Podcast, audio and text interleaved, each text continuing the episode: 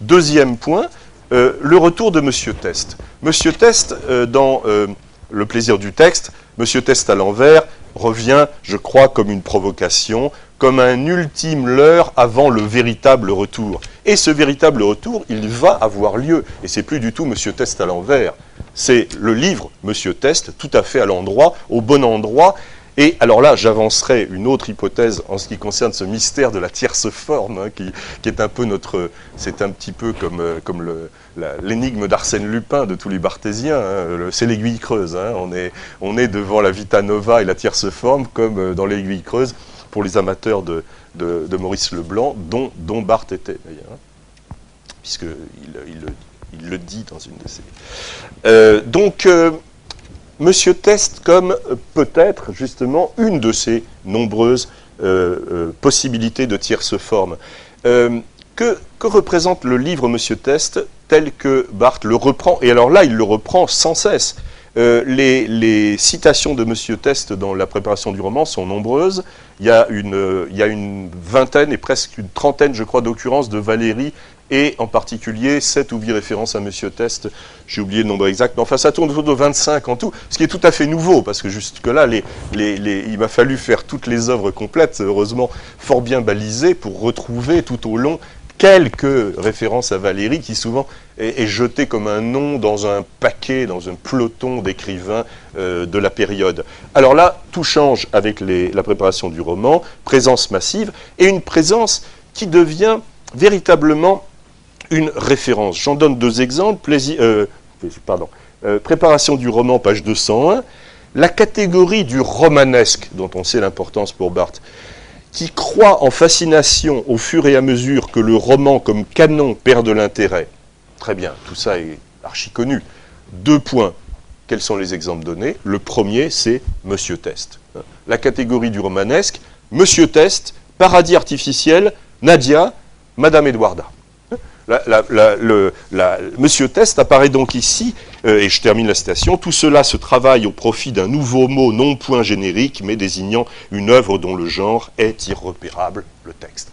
Euh, donc, dans la préparation du roman, Monsieur Test apparaît dans une série qui illustre la tierce forme sous l'égide du romanesque, mais pas seulement, et de manière peut-être encore plus frappante, et cette fois je cite les pages 249-250, le livre Monsieur Test, non plus le personnage, le livre Monsieur Test apparaît ici comme, alors c'est la grande revanche sur Mallarmé, le livre pur. Je donnerai, je ne ferai pas la digression, mais il y aurait beaucoup à dire sur euh, la présence effectivement insistante des thèmes d'impureté chez Barthes et euh, la véritable ambivalence où il est à cet égard, parce qu'il y a à la fois un éloge permanent de l'impureté, on en a parlé tout à l'heure, il y a ces très belles images de l'impureté dans la leçon, avec le, euh, le fait qu'il faut être impur, que la sémiologie qu'il va défendre va être impure, mais il y a en même temps, et de manière non moins insistante et beaucoup plus mystérieuse, un retour de ces adjectifs purs, pureté, euh, et pas seulement quand il se qualifie de littéraire pur. Voici ce qu'il dit donc. Je donnerai pour exemple du livre pur, exemple au singulier, à mon goût, le Monsieur Test de Valérie.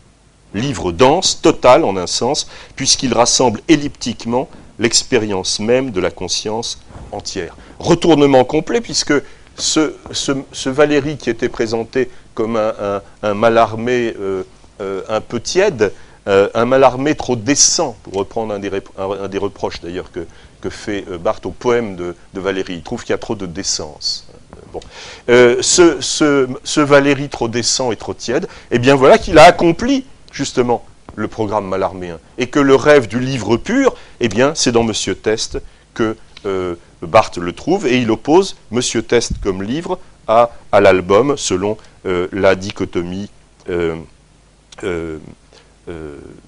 malarméenne, mais il va encore plus loin, il met Monsieur Tess dans une seconde série de, titres, et cette fois, en tant que livre, il cite La Divine Comédie, La Recherche du Temps Perdu, Monsieur Test. Donc, c'est quand même extraordinaire. C'est-à-dire que Monsieur Test est non seulement réhabilité, il est, seulement l'objet d'une apologie extraordinaire, mais il est, mis, dans les deux séries les plus prestigieuses que, que Barthes puisse concevoir. La série de la tierce forme et la série euh, Divine Comédie, Recherche du temps perdu. Dernier point, et là je, ne ferai que le... Voilà, puisque je crois que j'ai épuisé euh, vos forces et mon temps. Euh, dernier point, très bref, la bêtise, je voulais quand même en dire un mot. Bien sûr, on va voir apparaître sous la plume de Barthes la fameuse phrase de M. Test, « La bêtise n'est pas mon fort ». Et Barthes commente je crois que c'est à Cerisy, si je me souviens bien, oui, c'est à Cerisy, dans un texte qui est important, le texte de Cerisy intitulé L'image, il commente « La bêtise n'est pas mon fort », entre parenthèses, Monsieur Test, ce mot suffit dans un premier temps, italique. Mais il y a un échelonnement infini des propos, ça redevient bête ça redevient bête. Alors, c'est un thème extrêmement important, je dirais juste, mais comme ça, euh, comme une ligne de fuite, que c'est un thème philosophique, ou plutôt anti-philosophique, si vous préférez.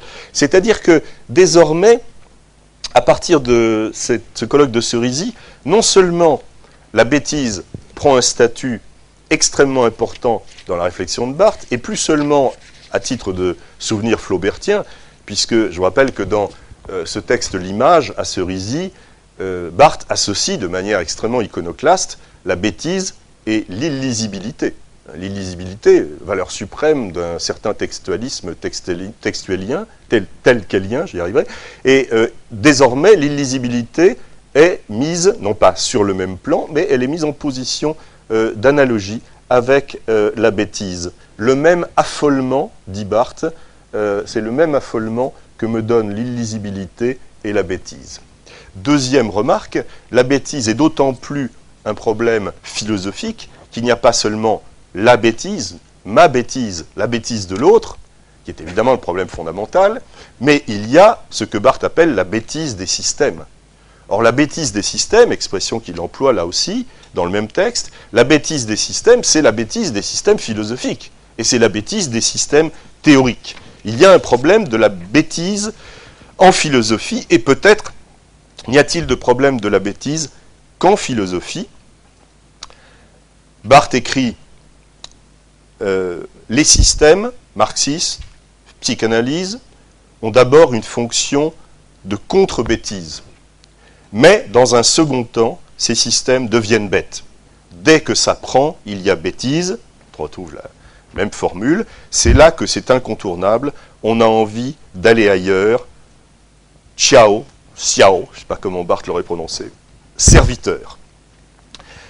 Autrement dit, il y a là un problème qui a été posé récemment, mais là je, vais faire une page de publicité, je, vous l'assure, non payée et de publicité confraternelle, une fois n'est pas coutume, ça doit être la première fois de ma vie, un, très bon livre d'Alain Roger, euh, qui se trouve être mon frère, bon je l'avoue, euh, qu'il vient de publier, qui s'intitule Bréviaire de la bêtise, et où Alain Roger, qui lui est philosophe, ce que je ne suis pas, et où Alain, Roger, euh, euh, il faut que j'arrête parce qu'avec avec le nom d'un frère, les, lapsus vont devenir épouvantables, donc Alain Roger développe cette idée que, à travers notamment Deleuze et Barthes d'ailleurs, mais surtout Deleuze, qu'il y a une consubstantialité euh, de la bêtise et du discours philosophique, et que c'est sans doute la raison pour laquelle, dit-il, il y a une indigence de la philosophie face à la bêtise, et que c'est la littérature qui analyse la bêtise mieux que la philosophie. Je lui laisse la responsabilité de ces déclarations.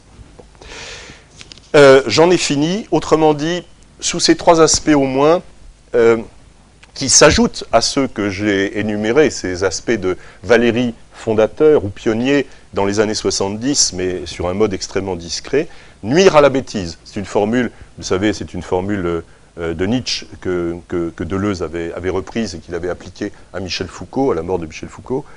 Euh, nuire à la bêtise, affirmer le philosopher comme une pensée-phrase et en appeler à une théâtralisation de la philosophie. C'est le cas de M. Test, dont, Barthes dit d'ailleurs de manière très significative les seules choses mauvaises dans M. Test, ce sont les moments de discours direct. Hein. Tout ce qui est indirect est excellent euh, parce que c'est théâtral et théâtralisé.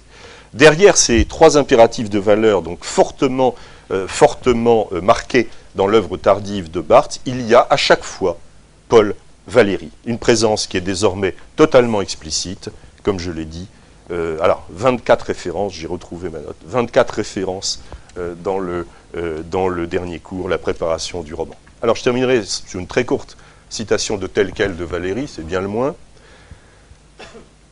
Cache ton Dieu. Il ne faut point attaquer les autres, mais leur Dieu. Il faut frapper les dieux de l'ennemi, mais d'abord, il faut donc les découvrir. Leur véritable Dieu, les hommes les cachent avec soin. Et je crois que une des raisons qu'on pourrait ajouter aux nombreuses autres de cette occultation de Valérie chez Barthes, occultation dont j'ai essayé de vous montrer qu'elle a été levée dans les dernières années, rejoint ce thème de la peur dont nous avons parlé hier. La peur, ce concept obscien que Barthes met euh, en épigraphe du plaisir du texte, très étrangement, cette obsession barthésienne de l'image toujours mauvaise, cette obsession barthésienne de la maquette de langage, de la lutte permanente du langage, et en ce sens, cacher euh, Valérie euh, fut sans doute pour Barthes une manière de, de suivre le conseil de Valérie, plus qu'une prudence, peut-être une sorte de précaution vitale. Merci beaucoup.